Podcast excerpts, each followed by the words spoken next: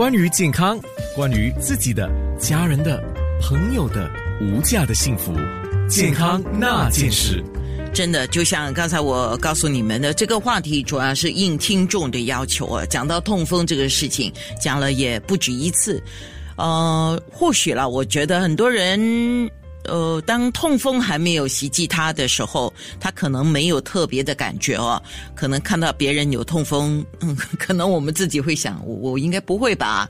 啊，可是似乎他很喜欢找上很多人，不管男女老少啊。黄庭芳综合医院风湿病科的副顾问医生蔡凯婷医生，我们讲到痛风啊，其实痛风。发作的部位，我发现，呃，我注意到我周围的朋友，他们发作的部位比较多是在，呃，比如说是在他的手指的部分，手指的关节，还有在他的大脚趾、大拇指的关节。我似乎发现这两个地方是比较容易有出现痛风的症状。那除了这两个地方，还有什么地方、什么部位会有痛风的发作呢？嗯，没。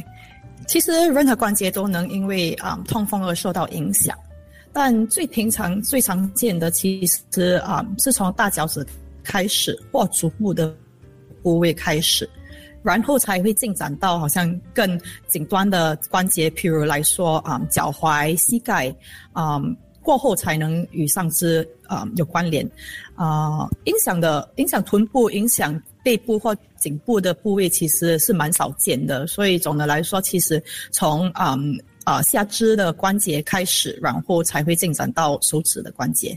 有些人可能说啊，我都没有喝酒啊，对，因为喝酒的人似乎痛风的问题偏高哈。那有些人就说我都没有喝酒，我应该不会有这个问题吧？那实际上，当痛风找上他的时候，他就说 Why me？为什么是我呢？痛风发作，我们先说，他有一个预先的一个征兆嘛，就是先兆。嗯，所以啊。痛风本身呢，痛风发作的第一个啊现象，其实就是受影响的关节可能会突然之间变得啊发温，然后又有些小小的抽痛。其实痛风本身它嗯，其实痛的痛的时间是蛮蛮快迅速的发展，就在十二到二十四小时可以发展到啊剧烈的疼痛，啊很多病人就会说他真的很难以忍受，然后关节又会肿胀，又会发热发红。所以啊，呃，早期的现象可能就只有好像小小的温度或啊抽痛抽痛的感觉。那发作过痛风的人应该自己会有所警觉啦，因为你发作过，你大概知道哦，这个痛风又要发作了哦。那没有发作过的人就比较容易忽视了，对吗？嗯，对。OK，那如果是这样子的话，发作的时候我们应该做些什么呢？嗯。所以发作的时候，就是其实有国际的一些啊指南是建议，其实啊每一个痛风的病患，其实应该接受自我啊求救的一些措施的教育。就啊如果出现痛风早期的一些症状呢，其实就啊一个方法就是赶紧冰敷那受影响的关节。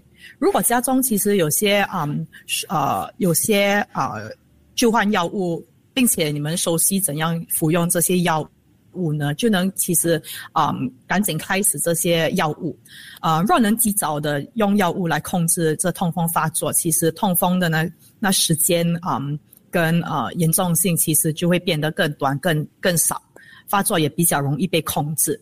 嗯，当然，如果你不确定是否关节到底是不是痛风，还是会建议您去啊找医生啊诊断，然后治疗。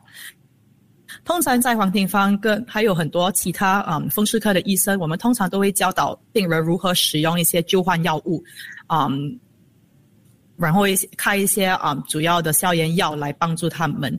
啊，大听众可能会很熟悉，就有些有些药物他们啊啊医生有配过，就有如好像啊啊有一个药物称为 Colchicine，然后也是有些啊啊。啊，就是非类固醇的药物啊，NSAID、NSAID，还有一些类固醇片，这些都能够帮助啊治疗痛风发作。是，呃，通常我们都会啊，就是给患者一些啊啊一些疗程的这些药物，然后呃希望他们就是能够在家备用。假如痛风发作时，就赶紧使用这些药物。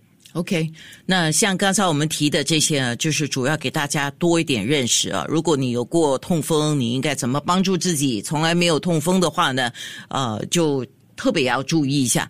我再问一个问题了啊，如果看刚才我在空中啊有提到尿酸两个字哈，如果体检的时候发现 urine acid 就是尿酸对吗？呃，如果发现这个尿酸它的指数高的话呢，就代表我会有痛风吗？这个可以这样作为一个等于吗？嗯，其实并并不一定。嗯，尿酸啊，们血液当中啊，如果尿酸水平高，是可以导致嗯痛风，因为尿酸在关节中累积，然后这会影响到强强烈的，好像发炎的啊关节发炎啊，这才是称为痛风。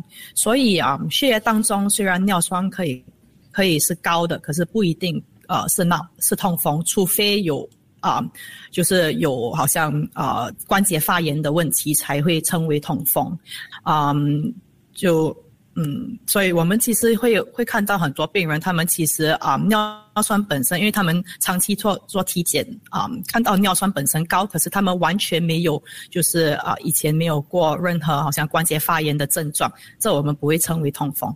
可是如果尿酸偏高的人，是不是？呃，他得到痛风的几率就是会比一般人偏高，肯定是，嗯，哇，肯定是哈，所以就是尿酸不能高，只能够这么说吧，一半一半吧。就如果尿酸偏高了一点，可是没有什么症状，就可能就要注意一下。然后最最重要其实是健康饮食、健康生活了。健康那件事，关于健康，关于自己的、家人的、朋友的无价的幸福。健康那件事，健康那件事，今天说的是痛风。黄庭芳综合医院风湿病科副顾问医生蔡凯婷医生讲到痛风用药物嘛，对不对？那你们是用什么药物来治疗痛风？一定是药物吗？没有其他的方法吗？那这些药物是一种怎么样的药物呢？当然，治疗痛风要想象就是有两个步骤，首先就是前面提到的啊。常发发作或者有其他的原因需要开始降尿酸的药物，那我们就要考虑就是降尿酸的的的治疗。嗯，降尿酸的治疗本身有啊不同的药物可以考虑，嗯，它们的作用其实很多不同点，所以总的来说就可能有我们目前为止有三到四种的药物可以使用，不一定也要看就是它本身痛风发作的的的次数有多少。